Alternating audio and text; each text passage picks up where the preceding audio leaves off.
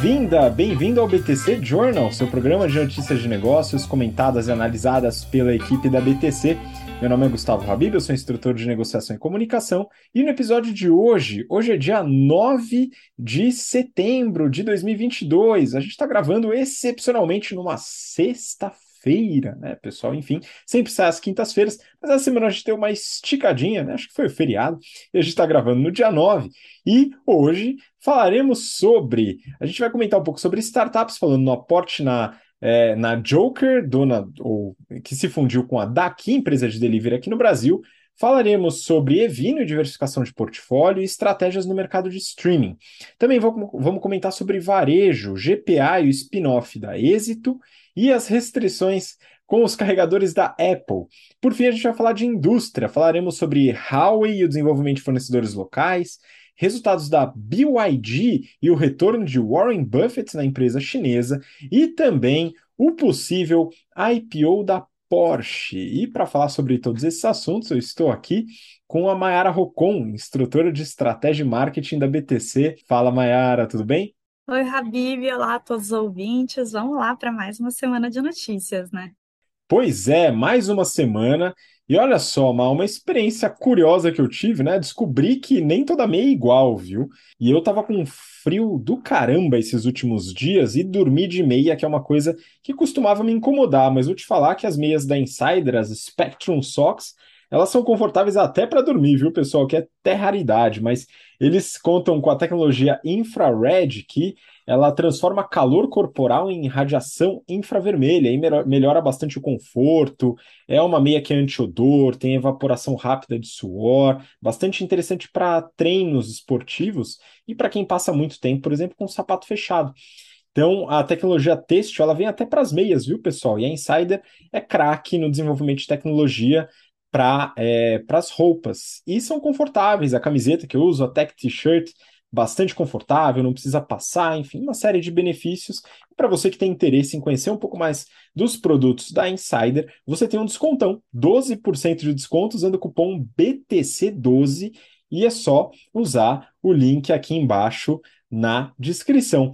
Bom, a gente também está com inscrições para os nossos cursos da BTC com início em 2023, hein, pessoal? E também o nosso curso de Excel e modelagem, que vai começar no final deste mês. Então, se você tiver interesse em se desenvolver para criar modelos, ter muita produtividade no Excel, VBA, se inscreve no link na descrição. E se você quer acompanhar os nossos cursos de business para entender bastante sobre estratégia, marketing, finanças corporativas, valuation, e para o pessoal do GBP também, soft skills, negociação, comunicação, problem solving, se inscreva nos cursos com início, com as turmas no início em 2023, estão em valores promocionais, você pode acompanhar aqui na descrição também, ok? Bom, vamos lá, Má, tem bastante notícia para hoje. Eu vou começar com uma aqui do Neofeed. O título é Dona da Daqui negocia aporte. O valuation pode subir, mas os termos são mais duros.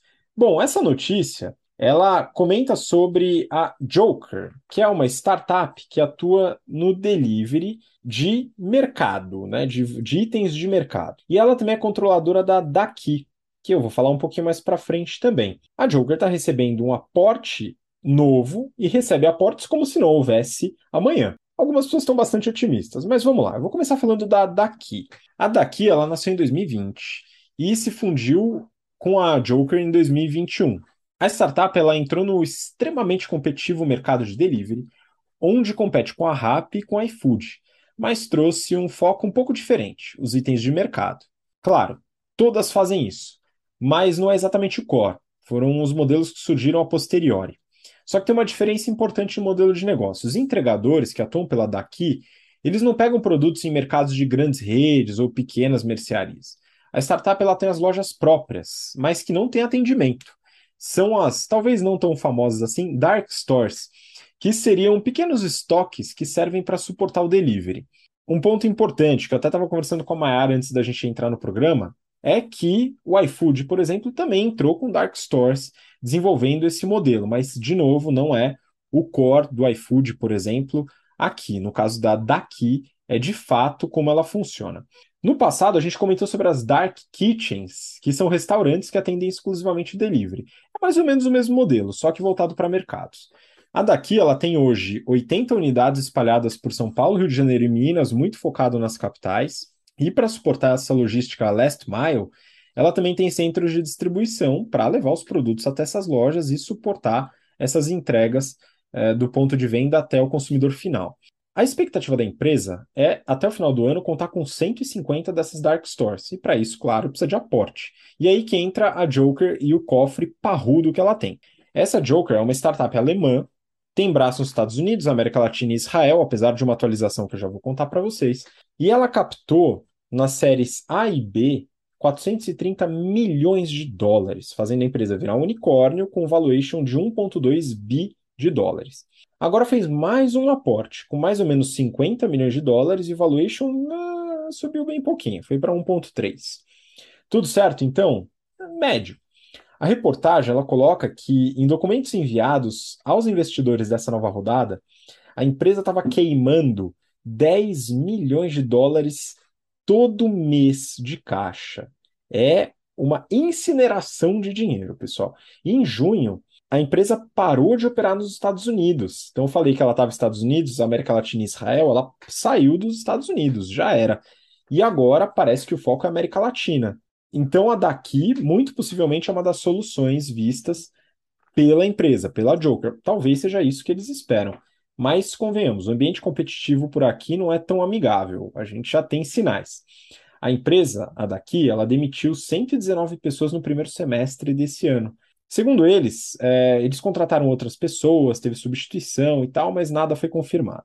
A gente comentou já sobre a importância da experiência do usuário, tanto no aplicativo como na entrega, e a importância desse, dessa experiência para ganhar mercado. A gente comentou sobre as dificuldades da RAP de entrar no mercado e ganhar market share do iFood. E ela, inclusive, entrou no CAD, tem uma série de problemas, a gente aborda esse assunto em alguns episódios anteriores, dá uma olhada no histórico. Mas a concorrência dificulta muito o caminho aqui no Brasil.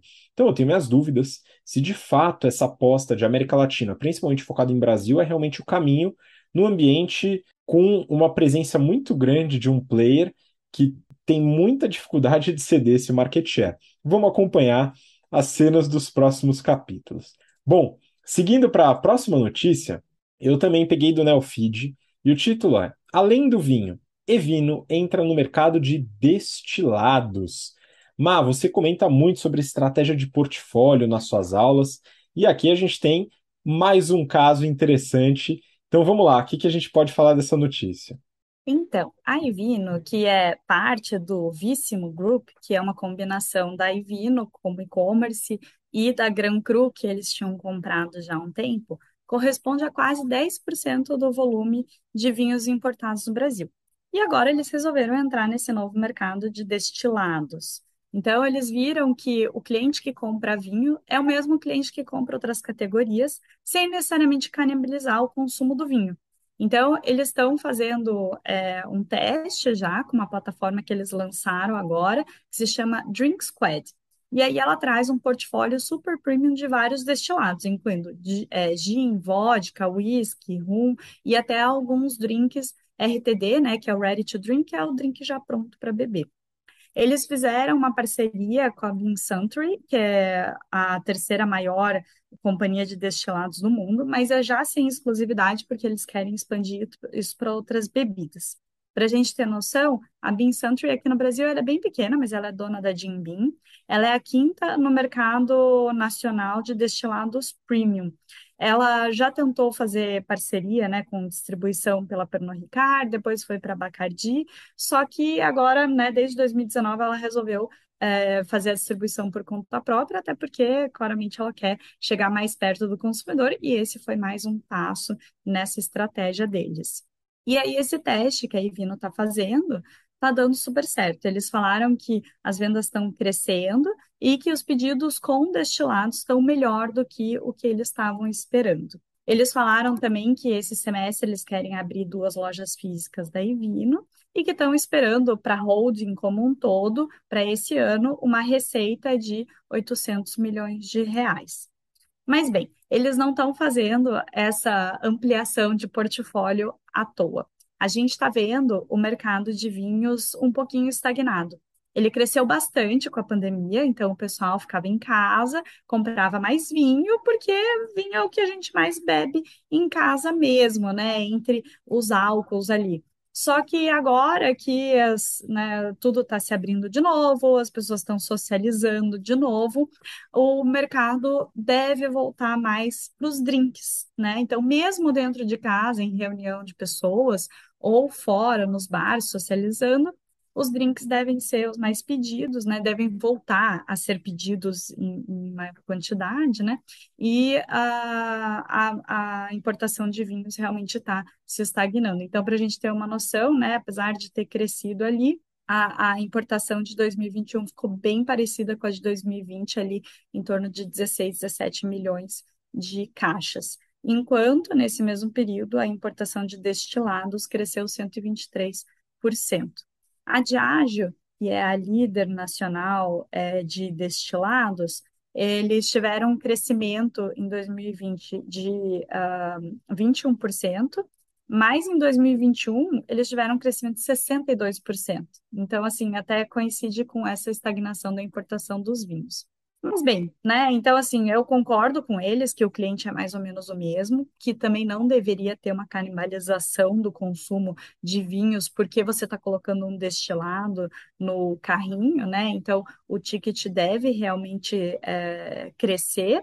É, e é bom que eles estão fazendo esse movimento mesmo antes que eles vejam alguma queda, né? Eles falaram que as vendas continuam crescendo bastante mês a mês, então, mesmo com o mercado de importação pouco mais estagnado, eles estão conseguindo crescer share dentro desse mercado, mas bem, a gente não precisa ficar feliz com o mercado parado e a gente crescendo em share, é sempre bom uh, trazer alguma coisa nova para garantir o crescimento futuro. Pois é, então é importante também entender essas, eh, essas mudanças de hábito. Claro que a gente tem a questão da pandemia que influenciou, mas a gente precisa estudar essas mudanças e esses novos hábitos de consumo. Inclusive, a gente comenta, eu comentei nas aulas dessa semana, mas sobre a Better Drinks e a, a, estratégia de entrada no mercado de drinks e até os vinhos em lata, até pela mudança da forma de consumo, bem interessante. Enfim, vamos seguir para a próxima notícia, aqui mudando um pouco de mercado, pode até acompanhar o vinho eventualmente, mas vamos falar sobre streaming, do Neofeed também. Na guerra do streaming, a Netflix acelera nos anúncios e Disney flerta com, entre aspas, modelo Amazon. Má, conta um pouquinho como que tá o andamento desse mercado de streaming que tem sido chacoalhado um pouco aí nos últimos meses. Exato, né? Então, os ups and downs aí da pandemia, né? E as mudanças de consumo que o consumidor está tendo. Então, a gente já sabe, já falou um monte que Disney e Netflix estão querendo fazer um plano mais barato com anúncios, né?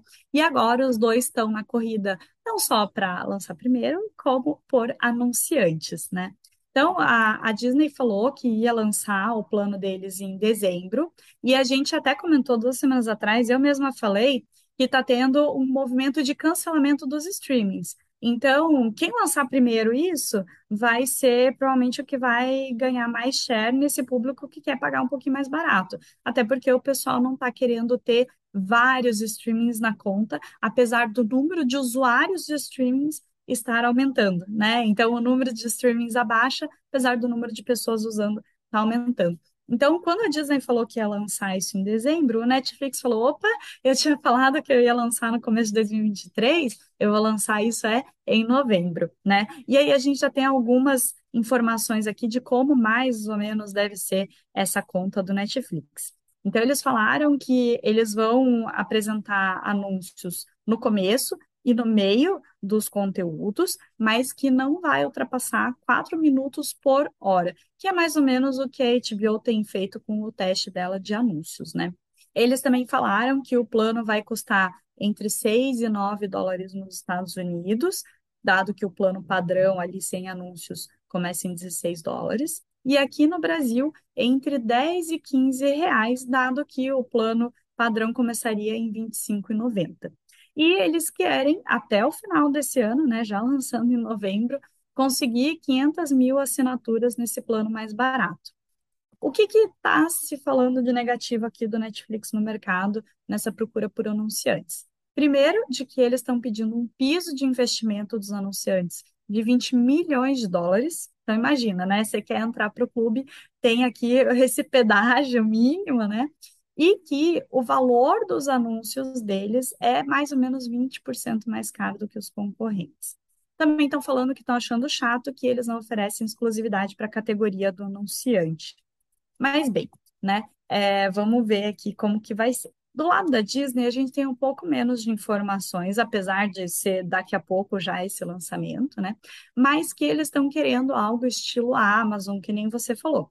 Então, até internamente eles estão chamando isso, né, de Disney Prime. Por quê? Quando você assina o Prime Video, você ganha ali algum acesso no Music Prime, algum acesso no Prime Reading, você tem alguns descontos para comprar online na Amazon e você também tem o frete grátis. Então, você consegue juntar vários serviços. E a Disney estava querendo que, quando você assina, você ganha o streaming ali, o Disney Plus, né? Mas você também ganharia talvez descontos em produtos da Disney ou desconto em parques da Disney, né? Então é uma tentativa aí de fazer a estratégia que a gente está cansado de falar, que é o Omnichannel, né? Então o futuro não é nem on, não é nem off, o futuro é omni. Então a, a vontade ali de juntar o streaming online com, por exemplo, parte de versões offline. E eles já falaram também que essa não é a única iniciativa, a única ideia que eles estão pensando, né, projetos que eles estão fazendo para poder fazer essa junção de on e off, para trazer cada vez mais, né, uma proposta omni para o cliente. Mas bem, né, vamos ver como é que vai ser. Eu acho assim, legal das duas que estão fazendo o plano mais barato, para poder trazer um consumidor que é mais sensível a preço, poder também brigar mais no mercado, oferecendo é, é, opções diferentes para o consumidor, até para quem já fez aula com a gente, se blindando aí de uma inovação disruptiva, né? Então, quando você abre a boca do jacaré, você abre espaço para isso. Mas é claro que é, isso traz um risco de canibalização. Então, alguém que já está pagando o plano mais caro fala: ah, eu prefiro assistir quatro minutos de anúncio e poder economizar um pouco, né? Então, a, a equação que eles têm que fazer, além dessa sustentabilidade no futuro, é também se, né, com o número de anunciantes adicionais, eles conseguem cobrir esse gap do pessoal que vai canibalizar o plano padrão, né? E segundo ponto aqui é que agora, pela primeira vez nos Estados Unidos, os streamings conseguiram uh, ter maior número de assinantes do que a TV a cabo. Só que quando você coloca anúncios, o streaming vai ser a nova TV a cabo. E aí fica a dúvida de se o número de assinantes de streaming vai continuar crescendo quando o streaming virar uma TV a cabo que o pessoal já está achando coisa de passado, né? Mas, né, só esperando para ver como que vai ser.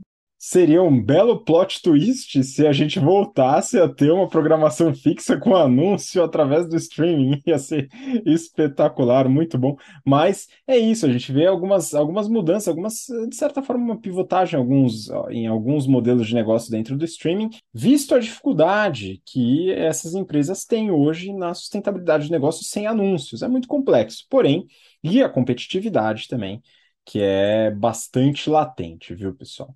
Bom, vamos seguir. A gente vai falar um pouquinho de varejo, Má, e eu trouxe aqui mais uma notícia do Neofeed. Pô, eu coloquei bastante Neofeed hoje. Vamos lá. No GPA, é a vez da Êxito seguirem um carrinho diferente. Eu adoro esses trocadilhos que a Neofeed coloca nos seus títulos. Mas eu achei interessante a gente comentar sobre essa notícia, porque também aborda o assunto de portfólio, enfim. Comenta aí, Má. Vamos lá, então, né?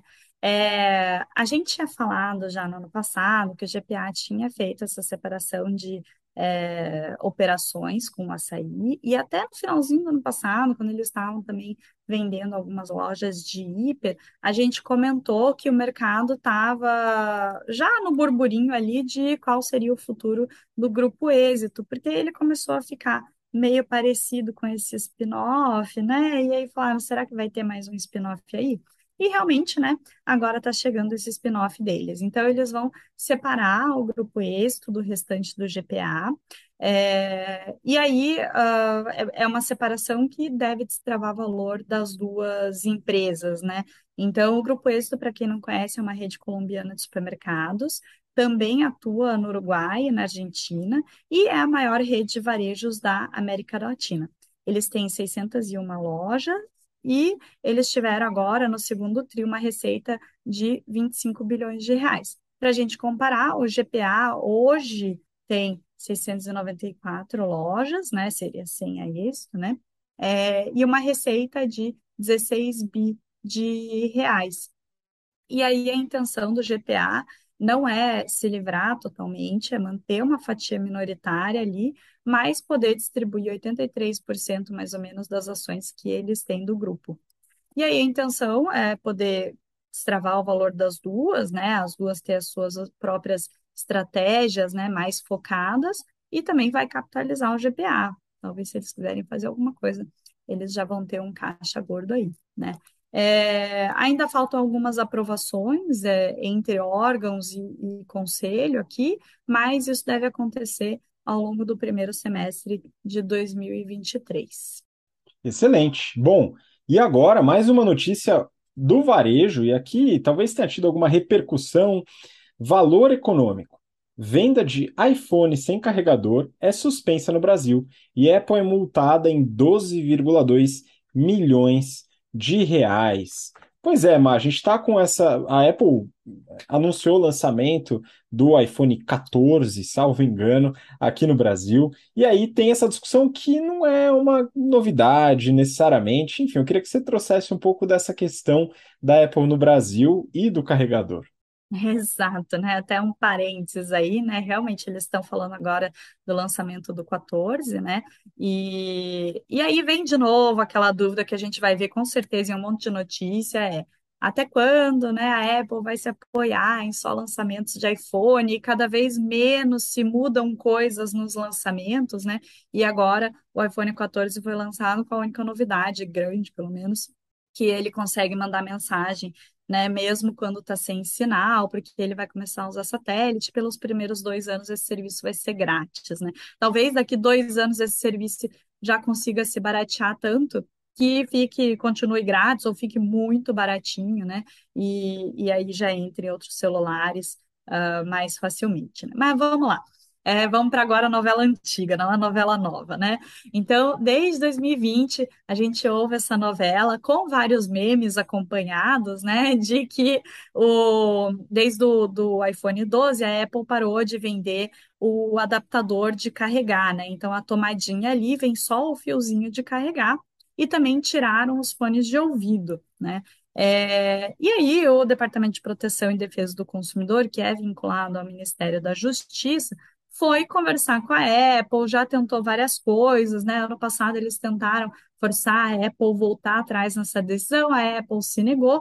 Então, o que que eles falaram? Apple, você está vendendo um produto incompleto, né? Que não tem tudo que é essencial para a funcionalidade dele, né? Então, eles consideram que sem o adaptadorzinho ali da tomada, o iPhone, ele não funciona.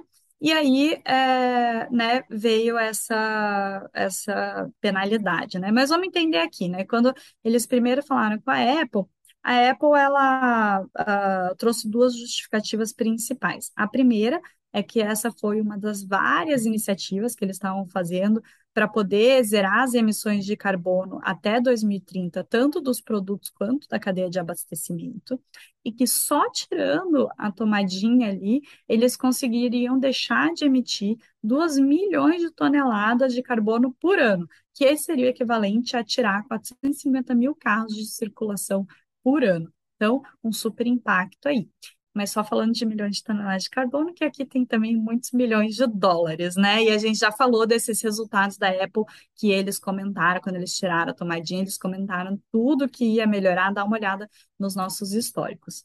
Aí a segunda justificativa que eles falaram é que o consumidor já tem essa tomadinha em casa e eles não precisam fornecer. Mas bem, né, o que foi a resposta do departamento é de que, primeiro, essa estratégia de sustentabilidade foi muito pequenininha, que eles sentiram falta de algo grande realmente, que, é, digamos que isso não passasse de uma desculpa da Apple, né? E segundo, eles falaram que, beleza, o consumidor pode até ter um carregador em casa, mas que a gente sabe que essa tomadinha ela tem uma durabilidade pequena e que o consumidor perde isso com facilidade, né? Então, assim, todo mundo sabe que realmente a gente compra um monte de tomadinha ali, né? E elas param de funcionar e a gente perde mesmo, ou então às vezes deixa uma na bolsa, uma na mochila, uma no trabalho, uma em casa, e assim vai, né? E aí, o que que aconteceu então no final? Eles aplicaram uma multa de 12 milhões de reais na Apple. Eles também fizeram cassação de registro dos celulares já comercializados sem adaptador e também suspenderam o fornecimento dos celulares sem adaptador.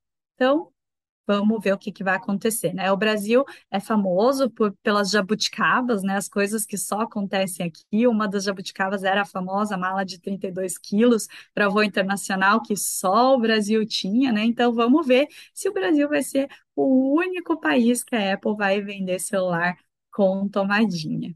Pois é, vai prejudicar um pouco o custo logístico, né? Dado que a Apple vai ter que separar uma caixinha especial para o Brasil mas talvez arquemos com esse custo, vai saber, não é verdade?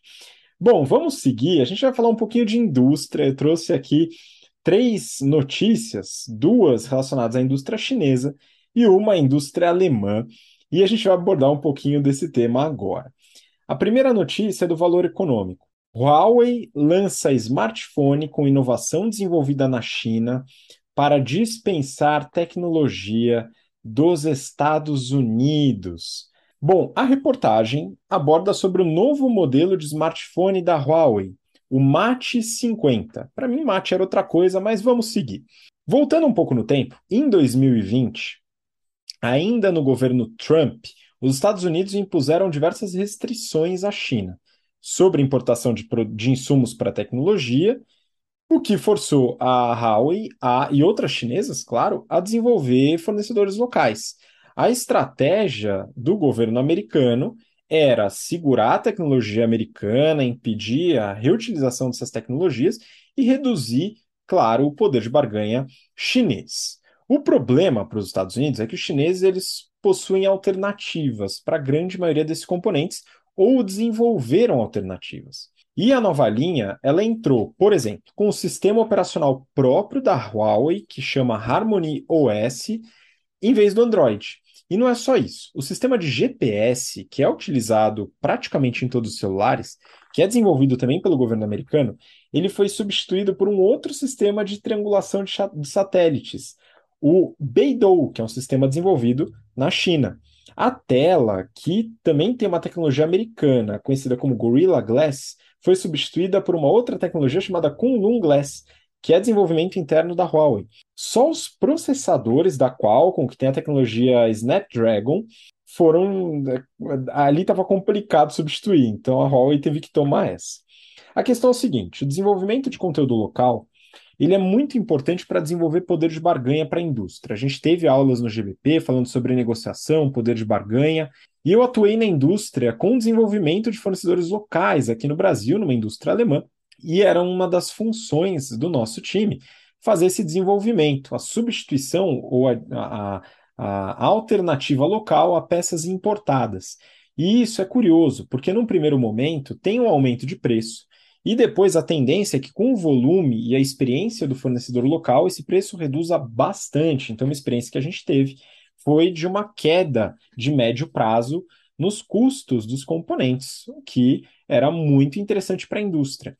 E a China está experimentando isso. O desenvolvimento das tecnologias vai levar a uma curva de aprendizado, que é um tema também que a Mayara comenta nas aulas de estratégia, e isso vai trazer um custo inicial e depois, com o volume, vai reduzir esse custo e tende a reduzir mais ainda do que ele é. Então, essa estratégia do governo americano de colocar essas restrições levou a China a sair de uma certa zona de conforto, que acontece mesmo, e trazer o desenvolvimento de conteúdos locais e tecnologia local, que é um custo alto, investimento, no caso, e depois tem a produção com custo reduzido. Então, isso é muito, muito interessante.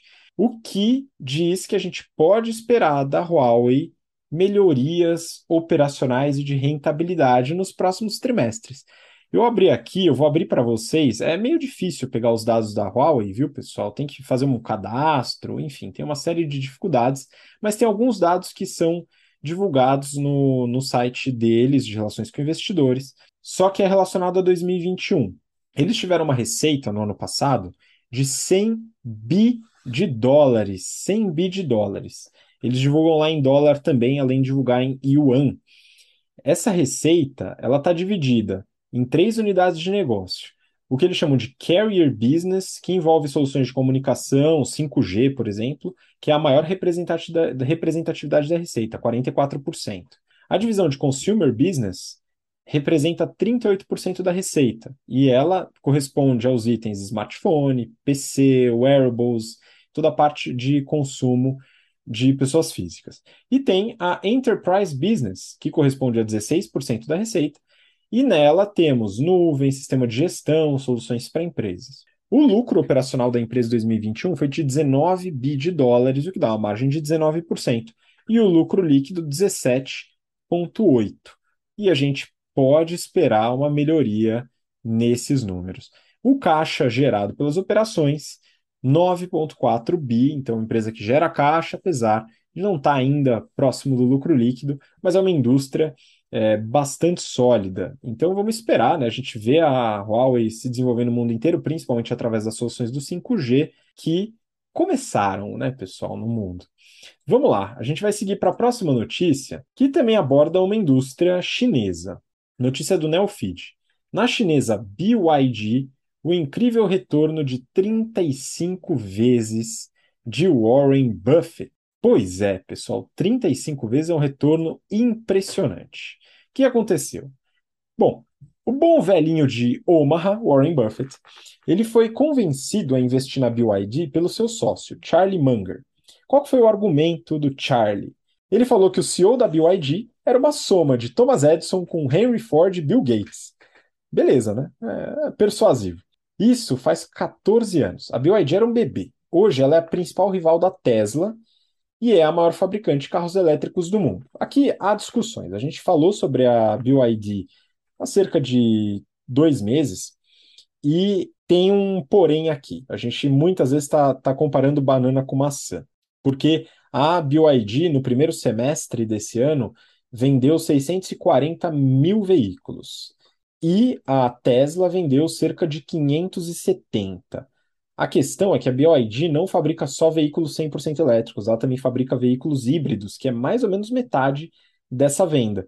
Então, é, a gente pode dizer que está roubando um pouquinho, viu, pessoal? Mas ainda assim é uma venda expressiva. Dado que na China tem vários outros competidores, nos Estados Unidos, a Tesla, bem pioneira ainda nada bem no mercado, as outras, as, as montadoras tradicionais estão engatinhando, começando a expandir agora.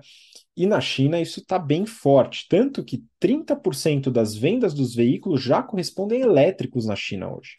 E a Berkshire Hathaway, do Buffett, tinha 7,8% da empresa. Eles venderam 8% dessa participação. E o retorno foi, como diz o título da notícia, de 35 vezes nesse período de 14 anos. É muita, muita coisa, beleza? Se a gente pegar os financials, também divulgam os financials da empresa, e eu peguei aqui do primeiro semestre de 2022. Eu fiz o câmbio de acordo com o, o câmbio que eu encontrei no Google em relação a dólares e o renminbi, que é paridade com o yuan. Dá mais ou menos um dólar 6,93 renminbi, ok, pessoal? A receita foi de 21,7 bi de dólares. Isso corresponde, se a gente pegar a, a divisão da receita entre as unidades de negócio, a gente tem 73% automóveis e equipamentos relacionados a automóveis e 27% outros equipamentos. Que outros equipamentos são esses? A BioID trabalha muito no, no mercado de energia, desenvolve painéis solares, inversores solares, tem equipamentos eletrônicos, enfim. Só que esse share, pessoal, ele aumentou muito. No, no primeiro semestre do ano passado, esse share era 52,48 e ele passou para 73,27. Isso mostra um aumento no mercado automotivo para a BYD. Ah, mas foi uma troca? Não foi uma troca. A receita total ela aumentou 65% nesse período. Então, de fato, a parte de automóveis explodiu de vendas. O lucro bruto da empresa foi de 2,9 bi, que dá cerca de uma margem de 14% e um aumento de 75% em relação ao ano anterior, o lucro bruto. não a margem. Né? O lucro bruto aumentou 75%, aumentou mais do que a receita. E o lucro líquido foi de 518 milhões, dá uma margem de 2,4%. Só que o fluxo de caixa operacional foi de 6,2 bi. Ou seja, ainda é uma empresa que gera muito caixa. Ou seja, esse retorno do Warren Buffett, ele tem uma explicação. A empresa cresceu muito nesse período, principalmente nesse último ano, abraçou um mercado em crescimento que ganhou a confiança dos investidores e dos consumidores, e é uma empresa operacionalmente bastante redonda, com uma geração de caixa muito, muito expressiva e que tem uma diversificação de portfólio, como a Mayara comentou aqui em outros exemplos, que permite uma resiliência maior também, atuando não só em automóveis, mas também no mercado de energia e mercado de eletrônicos, trazendo para a BYD uma empresa que realmente, como o Charlie Munger falou lá no passado, pode ser vista como uma mistura é, desses três grandes inventores de veículos, de tecnologia e de energia. Muito interessante. Bom, vamos seguir. Isso até mostra, né, pessoal, que esse esse pessoal da Berkshire Hathaway, o Charlie Munger e o Warren Buffett, eles de fato têm algo a mais na análise de mercado, viu, pessoal? Bom, vamos seguir para a última notícia. A última notícia é do valor econômico e o título é o seguinte: Governança ruim da Volkswagen pode dar à IPO da Porsche um bom início. Curioso o título. Não sei se eu concordo integralmente com essa causalidade, mas vamos entender o que está acontecendo. O grupo Volkswagen está decidido a seguir em frente com o IPO da Porsche, mesmo com o ambiente econômico como ele está. Hoje não, não diria que é favorável, porque as taxas de juros estão subindo no mundo inteiro e é, existe uma, uma, um receio de aporte capital em novas, em novos, novas emissões. De qualquer forma, eles estão interessados em seguir com isso. Só que tem um problema de governança que a reportagem coloca. Vamos lá. A Porsche ela é controlada pela Volkswagen. Essa, por sua vez, é controlada pela Porsche SE, que é diferente da Porsche AG, que é a fabricante controlada pela Volkswagen. Então a gente tem a Porsche SE controlando a Volkswagen, que controla a Porsche AG. A Porsche SE, que é a controladora master, ela tem 31% do capital Volkswagen, mais 53% do capital votante, sendo a controladora. E a gente fala sobre isso nas aulas de negociação o controlador nem sempre é quem tem a maior parte do capital da empresa. Depende do capital votante e de outros aspectos. Uma curiosidade: 20% do capital votante é do estado da Baixa Saxônia, que é um estado, né, enfim, é como se fosse uma província, não é estado na Alemanha. A questão é que a Porsche SE também é compradora no IPO, ou seja, além dela ser controladora da Volkswagen, que está fazendo IPO de uma controlada vendedora, ela também é compradora. Ou seja, é como se fosse aquela situação da barraca de tamarindo do Chaves, em que você é o comprador e o vendedor ao mesmo tempo. Isso é um conflito, dado que o vendedor quer otimizar o resultado na sua venda, o comprador quer pagar mais barato. Só que o conflito não está só aí, o conflito também está na gestão. O CEO, o diretor-presidente da Porsche SE, ele também é presidente do conselho da Volkswagen. E o CEO da Volkswagen também é CEO na Porsche AG. Então a gente tem uma série de elementos que deixam bastante intrucado esse IPO. Né? Se a gente deve otimizar a venda, não, porque compradores e vendedores estão espalhados por todas as empresas no grupo. Então aqui tem algumas hipóteses pela qual eles querem ir para frente com a IPO. Uma delas é a captação de recurso através desse tipo de instrumento ao invés, por exemplo, de atrás de recursos através de terceiros, de emissão de dívida, enfim, outras formas. Outra, realmente desmembrar esse conflito todo de alguma maneira e depois separar a, a, a, os atores né, nesse, nesse negócio. E uma outra possibilidade seria algum tipo de otimização tributária. Aí eu não sei dizer se essa otimização de fato acontece, não conheço esse ambiente a fundo para poder comentar. Mas é uma possibilidade também, tem que dar uma analisada no ambiente tributário, numa eventual segmentação. De qualquer maneira, o negócio deve ir para frente. Eles têm uma participação, mas têm muito interesse de uma boa venda pela Porsche SE, a controladora da Volkswagen.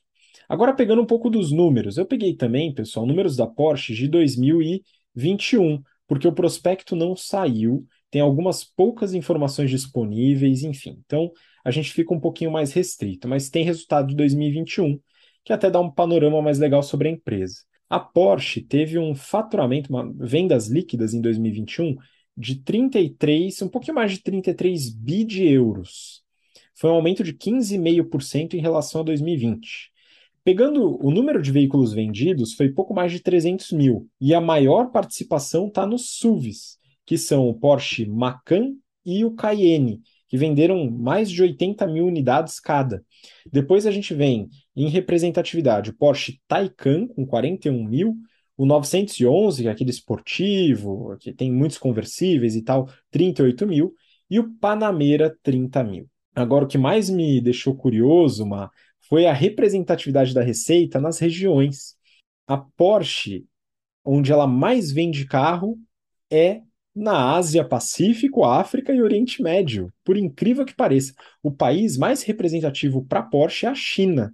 E certamente tem muitas vendas no Oriente Médio. Essa região toda conta com 43% da receita. Depois a gente vem com a Europa com 29% e Américas com 28%. Então, a Ásia realmente está forte aí na Porsche, é um mercado importantíssimo. Bom, lucro operacional da empresa 4,3 bi, o que dá uma margem de 13%, e o EBT, ou seja, o lucro antes dos impostos, de 5,7, maior do que o lucro operacional por causa do resultado financeiro. Então dá uma margem EBT de 17,3%. Ou seja, é uma empresa lucrativa, é, com uma representatividade de receita muito forte na Ásia, que é um mercado que tem se desenvolvido para veículos de luxo também. Então, é um mercado que eventualmente vai se tornar mais competitivo para a Porsche, mas a Porsche tem uma tradição muito forte e isso deve ser levado em consideração. Mas esse conflito ele é algo que eu acredito que vai trazer receio para alguns investidores que queiram entrar nesse IPO. Vamos ver como é que eles comunicam sobre esses conflitos, mas eu acho que deixando tudo bem claro, talvez os investidores ganhem um pouquinho mais de confiança. Bom, e essa foi a última notícia do BTC Journal de hoje. Então, Má, queria muito agradecer sua participação novamente. Muito obrigado. Obrigada a você, Rabi, foi um prazer e obrigada a todos os ouvintes por escutarem a gente mais uma semana. Um abraço e até mais. Muito obrigado e obrigado você que acompanhou a gente até agora né, neste episódio. Semana que vem eu estarei de férias, pessoal. Entro de férias, eu fico duas semaninhas fora. Então, não sei se a Mayara vai estar aqui semana que vem, eventualmente estará com vocês, o Yuri, o Renato. A gente vai entender como que a gente vai organizar os próximos episódios, mas certamente estaremos na próxima semana ou na outra semana. E de qualquer forma, na volta das férias, a gente volta também para continuar compartilhando essas notícias com vocês, hein, pessoal? Muito obrigado pela participação. Não se esqueçam de se inscrever no canal do YouTube e deixar comentários sobre notícias que a gente que vocês queiram que a gente comente, alguma empresa que vocês gostariam que a gente analisasse os números, a estratégia. Isso nos ajuda bastante. Muito obrigado. Até lá. Tchau, tchau.